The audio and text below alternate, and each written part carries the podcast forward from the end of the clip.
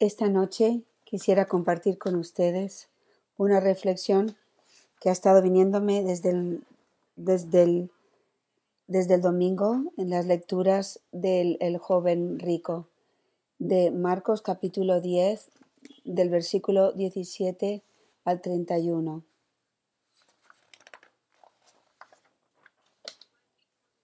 Fui ante el Señor el domingo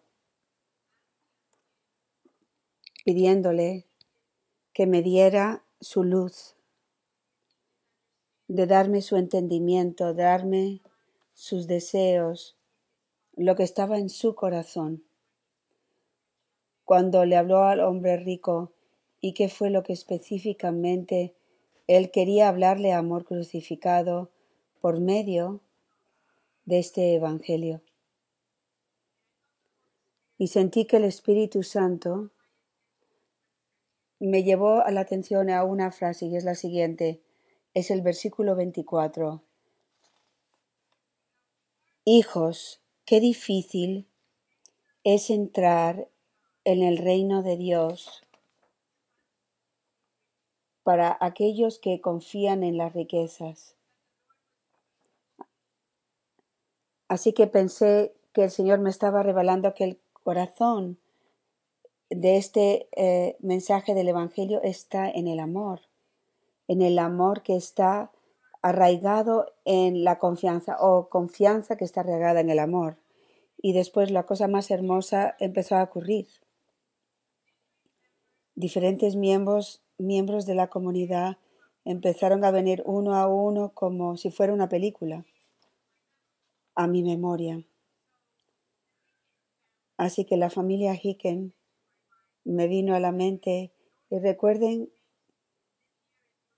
que el Señor está haciéndonos este año recordar y, volver a la memoria.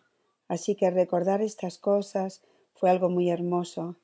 Así que el Señor puso en mi memoria a Mark y a María y me hizo recordar cuando cuando el Espíritu Santo les iluminó hace muchos años y les dijo, vendan todo y vengan y síganme a Covington. Y María y Mark vivían en Miami. Tenía una casa muy bonita. Su, uh, su, uh, la, la casa tenía una casita de invitados y esa era la casita donde era de su, para su papá y ahí empezaron los cenáculos y ahí estaban también, tenía a su hijo Gonzalo y a sus nietos en Miami, tenía a la comunidad y sus buenas amistades y vendieron la casa, vendieron todo. Y cuando fueron a Covington, no había nadie allí, solamente estaban Alexa y Bob y más o menos no había nadie más. No es que tenían amigos, realmente fueron en medio de, de medio del campo. Y después el Señor puso en mi corazón al Padre Jordi. El Padre Jordi era el párroco en Miami, era un párroco en Miami, con una, una parroquia muy buena, muy amado por, por todos. Y el Señor inspiró al Padre Jordi a través del Espíritu Santo y le dijo, ven Padre Jordi, déjalo todo y sígueme.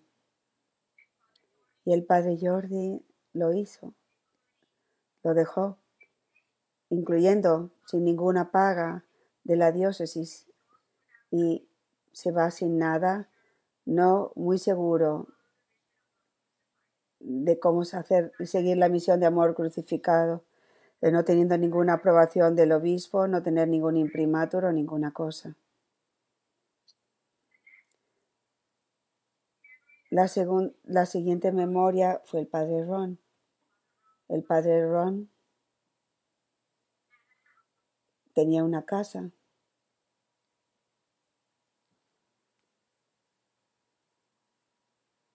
y nosotros fuimos y pasamos un tiempo allí. Fue un, un lugar que le gustaba mucho, donde tenía a sus hermanos sacerdotes a descansar. un lugar de silencio y de oración. Y el Señor vino al Padre Ron a través del Espíritu Santo, le dice, véndelo, vende lo que tú amas. Y el Padre Ron vendió su casa y empieza su trabajo como misionero. Y continúa y ahora tiene la casita. Pero podríamos decir por qué lleva esta maleta tan grande siempre. Bueno, el padre Ron, todos lo que él tiene están en esa gran maleta. Y el padre Ron ha sido un misionero sacerdote por el mundo entero sin tener una casa fija, como lo dice el Evangelio, de donde te inviten, eh, vas a la casa donde te inviten y, y él va con esa maleta grande por todas partes. Después el Señor puso en mi corazón a Gloria Grisales. Gloria vive, vive ahora en Manizales, pero ella vivía en Bogotá. Ella tenía muy buen trabajo y una buena carrera con un buen salario. Gracias. Un apartamento muy bonito. Y el Señor empieza a poner en el corazón de Gloria, quiero algo más en tu vida. Déjalo todo. Vende tu casa, deja tu carrera y tu trabajo y ven a seguirme a Manizales. Empieza a revelarle a Gloria que quiere una vida de oración y contemplación. Y Gloria vive ahora en Manizales ayudando a cuidar a sus padres, mm, entregada la vida a, oración, sencillez y contemplación. También empecé a darme cuenta de que el Señor le dio ese llamado a muchas de las mujeres en Bogotá a Adriana. Cuando primero encontré a Adriana, ella también tenía una carrera y estaba trabajando y el Señor enseñarla a dejarlo. Deja tu trabajo. Deja ese salario extra como familia y escúchame a mí. Y ella lo hizo. También se, lo hizo lo mismo Sandra Calderón cuando ella tenía un trabajo muy bueno. Y también el Señor le quitó esto y le pidió a Samuel y a ella que confiaran, que en un salario quería que también tuviera una, una vida más de oración y sencilla. Y lo mismo le pasó a Lilian, y que están aquí ahora en Miami. Juan Carlos y Lilian están con nosotros todavía en Miami. Lilian, cuando yo la conocí, estaba en colegio, em, estaba yendo a la universidad estudiando Derecho y estudiando muy, muy duro.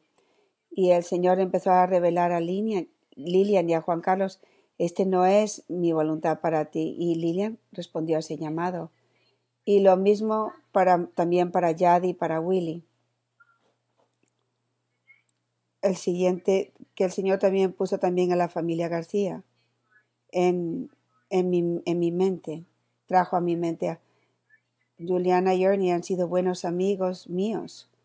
Ellos eran parte del de grupo de arcángeles de los colegios en la casa, en un grupo que yo fundé. Ella tiene a sus padres ahí y, y, Ernie tiene a toda su familia también. Y el Señor empezó a poner en el corazón de Ernie, véndelo todo y ven a seguirme a Covington. Y, los, y la familia García vendió lo que tenían y, y, y, lo dejaron todo por seguir al Señor. También puso en mi corazón Jack y Amy como el Señor empezó a, poner en el corazón de ellos que confiasen. Y eh, lo primero que quitó es la salud de, Jack y empezó a empeorarse su salud. Y también le quitó la salud a Amy, que ella también está teniendo muchos problemas de salud. Y Jack y Amy cada vez más han estado confiando en el Señor, abandonándose al Señor. Y el Señor, ¿qué me estaba mostrando? yo, yo podría seguir diciendo todas estas cosas. Esta es la historia de todas las familias de amor crucificado. Todos ustedes pueden ver y el Señor me muestra qué complacido está con su granito de mostaza, porque verdaderamente no somos una comunidad que confía en las riquezas, sino que verdaderamente somos una comunidad que confía en Dios y verdaderamente desea vivir en la voluntad de Dios. El Señor también después dijo en el Evangelio de Marcos, dice en el versículo 29 y el 30, yo os aseguro, nadie que haya dejado casa, hermanos, hermanas, madre, padre, hijos o hacienda por mí y por el, Evangelio, quedará sin recibir el ciento por uno. Ahora, al presente, casas, hermanos, hermanas, madre, hijos y hacienda con persecuciones, y en el mundo venidero vida eterna. Yo pensé en esta mi hermosa familia de amor crucificado y en cada caso que he compartido, ellos han recibido una abundancia de bendiciones y el don de, las dificultades también. Y muchas veces yo pienso que olvidamos en este Evangelio estas dos palabras. El Señor está prometiendo toda esta abundancia y también dice, y también con persecuciones. Eso es parte del don.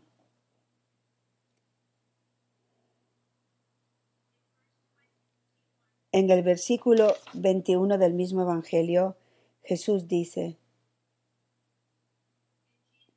y Jesús, fijando en él su mirada, le amó y le dijo, una cosa te falta. Anda, cuanto tienes véndelo y dáselo a los pobres, y tendrás un tesoro en el cielo Luego ven y sígueme. Este Evangelio, este pasaje también está en el camino, en la página 51, en la sección de la mirada de Jesús. Y tenemos una cita ahí del Papa Benedicto XVI. Nos dice, el joven rico,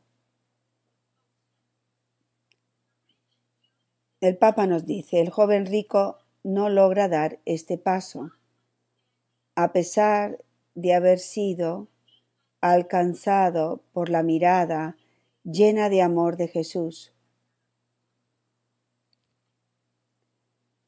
Su corazón no logró desapegarse de los numerosos bienes que poseía.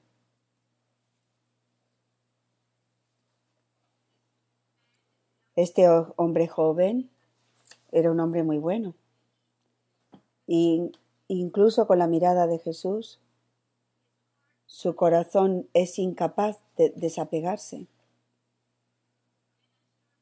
Y empecé a pensar,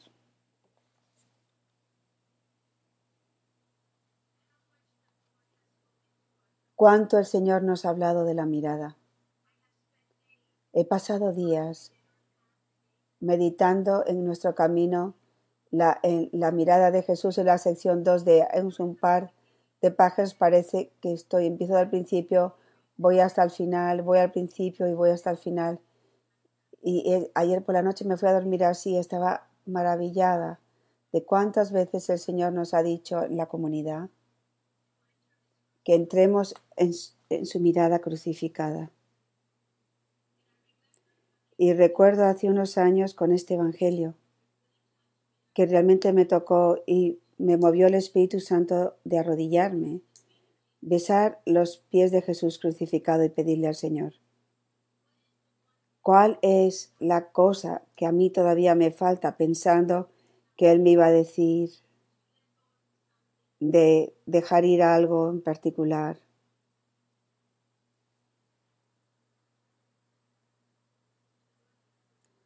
y el Señor me sigue llevando atrás. Él no me dijo que dejara mi casa, aunque me dijo en, en otro lugar y también vendimos nuestra casa en otro momento. Pero esta vez el Señor me dijo, deja ir, olvida tu reputación, porque el Señor, ¿por qué me dice esto? Él estaba empezando un nuevo proceso de purificación en mi corazón. Y eso es lo que yo quiero centrarme hoy con la comunidad. Que estas palabras también están en el camino, no son las mismas, pero realmente nos llevan al capítulo 2. Cuando nosotros oramos, saber lo que nos, realmente nos falta, eso es orar por autoconocimiento. Y si uno reza y vive este Evangelio, preguntándole al Señor cuál es lo que me falta, esa cosa que me falta, mirando a Jesús crucificado, Él me va a mostrar. Y yo les animo a que hagan esto. Mientras que seguí meditando ayer por la noche, el Señor empezó a hablarme y me dio palabras para ustedes hoy, para esta enseñanza. Y yo quisiera compartirlas con ustedes hoy.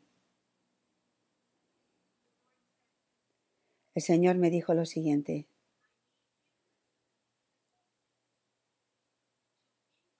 Te necesito para encarnarme en ti, para que yo pueda tocar, abrazar, bendecir, amar y penetrar en mi pueblo. Recibe mi mirada del fuego consumidor de mi sagrado corazón. Mi mirada desea almas transformadas, almas en el que soy yo el que vive. Esta es mi luz en el mundo. Dile a mi pequeño granito de mostaza que reciba mi mirada de deseo,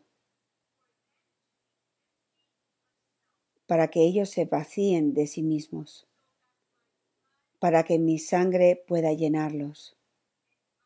Y yo, con el fuego divino del Espíritu, puedo, pueda traer nueva vida. Mi deseo me está consumiendo en agonía porque encuentro casi ningún alma que quiera recibir el deseo de mi sagrado corazón. Permítame vaciarlos y yo los voy a renovar la faz de la tierra. Recibe la mirada de mi deseo esta noche y responde a mi llamado. El Señor pregunta, ¿qué hace el Señor en tiempos de oscuridad? Él levanta santos. El Señor no quiere personas que se limiten a dar dinero a los pobres o a hacer buenas obras. Todo eso es importante, pero el Señor está pidiendo algo que es mucho más para su pequeño granito de mostaza él está pidiendo santos. El Señor quiere almas transformadas.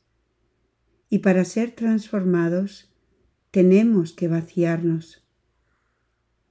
Así que eso me llevó al espíritu de pobreza en nuestro camino, el número 110 de la página 303. Y aquí el Señor en este mensaje a la comunidad nos muestra lo que el Espíritu Santo desea hacer con nosotros para transformarnos. Nos dice, quiero enseñarte la pobreza, el espíritu de pobreza. El espíritu de pobreza se vive cuando permites que el Espíritu Santo, mi Santísima Madre y yo mismo, te despojen interiormente de todo tus deseos, expectativas, planes, apegos, seguridades, consuelos en las amistades, incluso consuelos de mí, para que te quedes completamente vacía. Entonces pregunté al Señor, Señor y Dios mío, ¿qué puedo hacer para participar en esta obra? Miren la respuesta. El Señor responde, déjate perfeccionar por el sufrimiento. Sufre con mayor confianza en mí. Sufre con mayor abandono y amor. De nuevo el Señor nos lleva a la confianza y al abandono como necesidades para la transformación en Él. Esta semana del Evangelio de Lucas, versículo 39 al 42 del capítulo 11, el Señor está muy molesto con los fariseos. Les dice,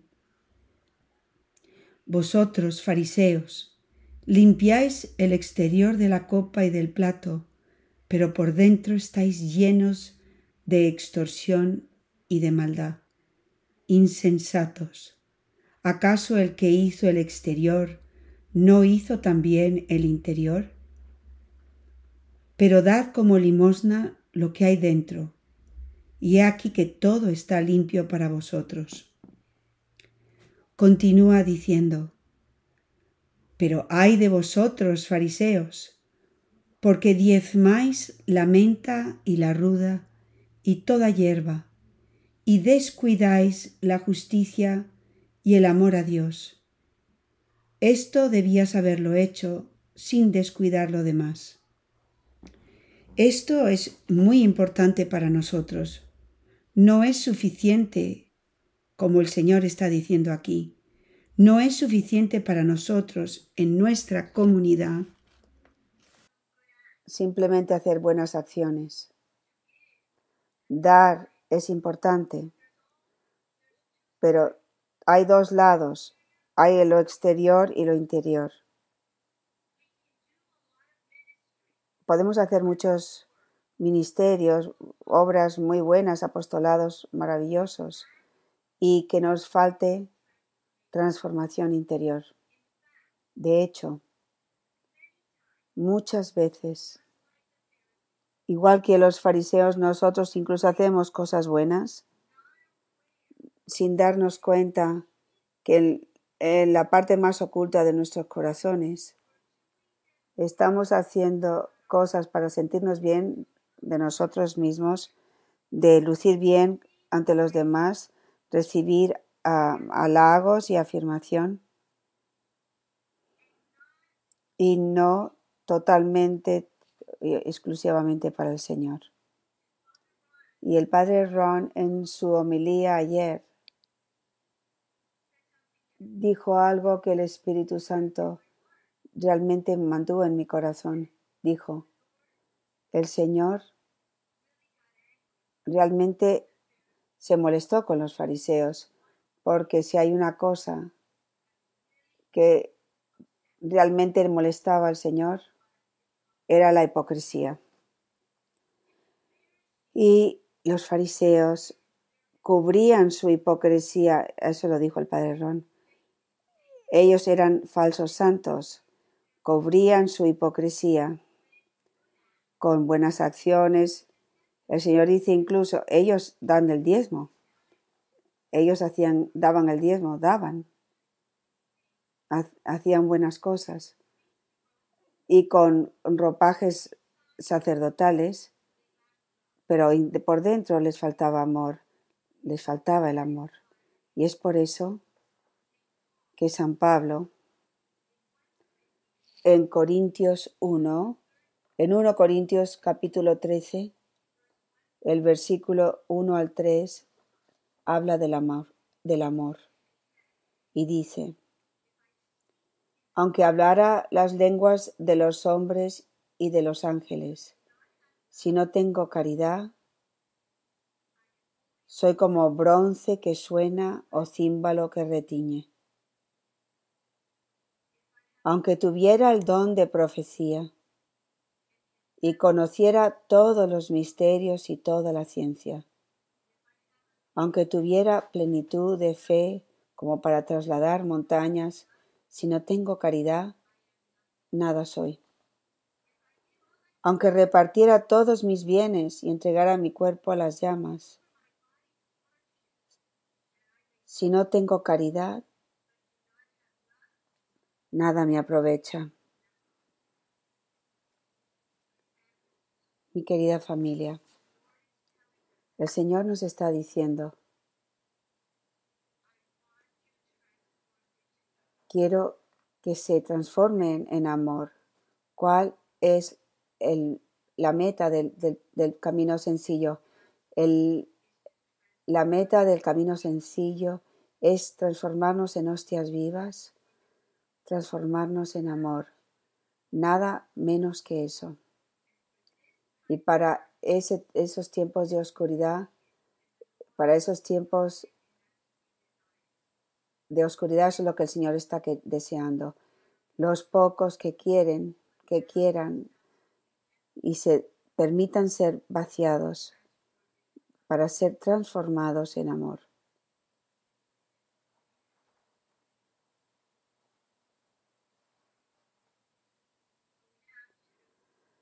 Así que tenemos que vivir nuestras vidas centrados en la oración, escuchando y estando atentos a la voz de Dios, revelándome a, revelándome a mí lo que esa cosa que me falta. El Señor está contento, el Señor se deleita en ustedes. El Señor, eso me lo dejó bien claro. Él se deleita en ustedes. Por eso empezó esta enseñanza revelándome a mí la belleza de cada uno de ustedes. Pero Él me está diciendo, permítanme, porque, porque tienen, pero porque tengo que poderlos llevar a ser un corazón conmigo en la cruz. Permítanmelo. El Señor quería darnos a cada uno de nosotros un don. El Señor dijo que esta noche quiero que reciban mi mirada. Nuestros corazones están listos para recibir la mirada. El hombre rico recibió la mirada, pero porque su corazón estaba tan atado, apegado a las riquezas, no podía, no, no podía penetrarle. Yo siento que en mi corazón, que yo siento que nuestra comunidad, nuestros corazones están listos de recibir la mirada. Eso no quiere decir que nuestros corazones están perfectos, que nuestros corazones están totalmente vaciados. Eso es, dura toda una vida. Pero están listos y el Señor está diciendo, yo quiero darles mi mirada. Comunidad mía, lean hoy la sección 2 de la, la mirada de Jesús medítenlo todos los días, deseen entrar la mirada crucificada de Jesús. Él nos está diciendo que en esa mirada está el fuego del deseo más profundo de su corazón, que es almas transformadas que ya no son ellas, sino Él. El Señor quiere que como San Pablo, San Pablo no estaba muerto, San Pablo estaba en la tierra vivo cuando él dijo, yo, yo he sido crucificado con Cristo, ya no soy yo quien vive, sino Cristo que vive en mí. El Señor quiere que nosotros, igual que San Pablo, Él es uno de nuestros santos patrones, especialmente los misioneros de la cruz, que sean capaces en la tierra que puedan decir, yo no soy ya el que vive, sino es Cristo verdaderamente, el que vive en mí. Eso es lo que el Señor desea. Es lo que lo está pidiendo. Él nos está dando la gracia. Suplíquenle al Espíritu Santo cada día con nuestra Santísima Madre para recibir el don de ver, de entrar en la mirada crucificada de Jesús, que tiene el poder de vaciar nuestros corazones, tiene el poder de encendernos con amor. Tiene el poder de transformarnos.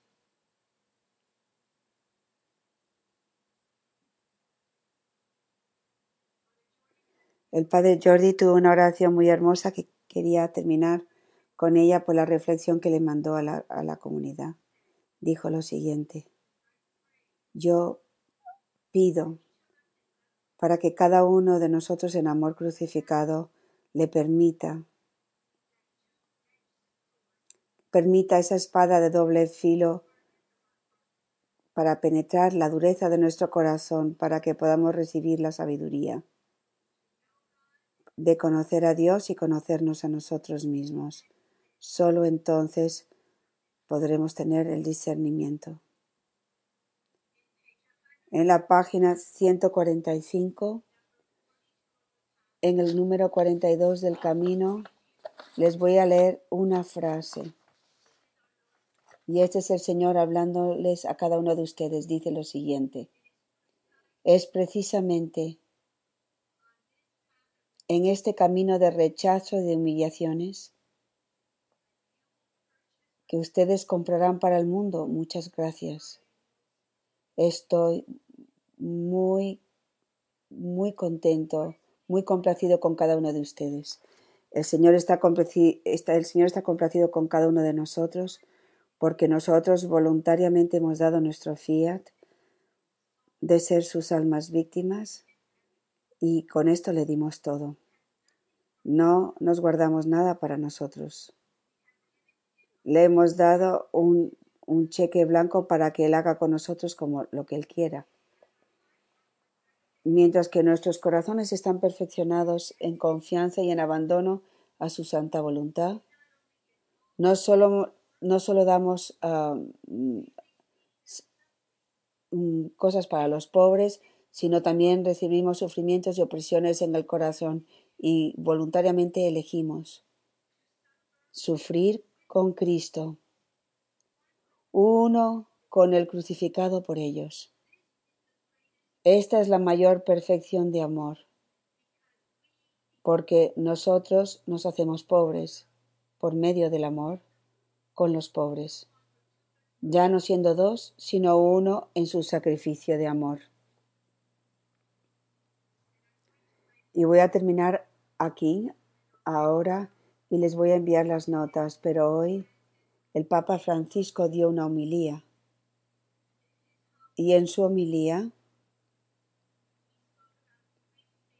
él habló en tres um, etapas de la pobreza. La primera es desapegado de las riquezas y esa es la primera, dice él. Eso requiere tener un corazón pobre. Pero lo que quiere decir estar desapegado de las riquezas, eso no quiere decir que financieramente somos pobres. Si el Señor le ha dado a alguno los medios y son y tienen dinero, esa es la voluntad de Dios. Pero tenemos que vivir desapegados de la riqueza y eso es lo que el Señor me estaba mostrando que muchos en esta comunidad en esta comunidad lo han hecho. La segunda forma de pobreza que nos dice el Papa es recibir con humildad las persecuciones, como lo dijo el Señor, con persecuciones. Y él habló de persecuciones pequeñas, como pueden ser los rumores, los celos, pequeñas persecuciones en, en, en, las parroquias y en los vecindarios. Y después también habla de persecuciones más grandes Habló del joven que recientemente fue martirizado por la fe, eh, que le pusieron en una zanja y le, le enterraron hasta el cuello y le dijeron una última vez, ¿renuncias a tu fe en Cristo? Y él dijo no. Y con ese último no, le tiraron una roca grande y así lo mataron. Y él era muy joven. La, tercera forma de la pobreza del que el Papa nos habla es la soledad, abandono y especialmente la soledad al final de nuestras vidas. Habló de, Juan el Bautista, un gran um, predicador y con muchos segui- seguidores.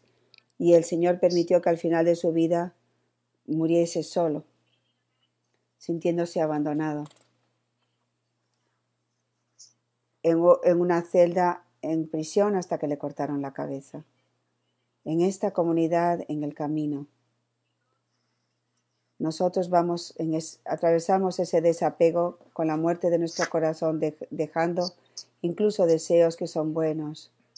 Eh, querer casarse es un buen deseo, tener un esposo, eh, tener hijos es un gran deseo, es un buen deseo. Pero si el Señor no nos ha dado esto, incluso tenemos que abandonarnos nosotros, dejando incluso eso de todos los planes buenos que podamos tener, que no son lo que el Señor nos ha dado. Llegar al punto en que todo madre y misionero de la cruz puede confiar, sea lo que sea, que el Señor permita en nuestras vidas diarias. Mi querida familia, oro con ustedes en la mirada de Jesús crucificado. Que verdaderamente seamos una familia de santos, donde la sangre de Cristo puede lavarnos y, y penetrar la oscuridad de estos tiempos. Porque nuestros pequeños anawims mm, permitimos ser vaciados para ser llenados. Amén.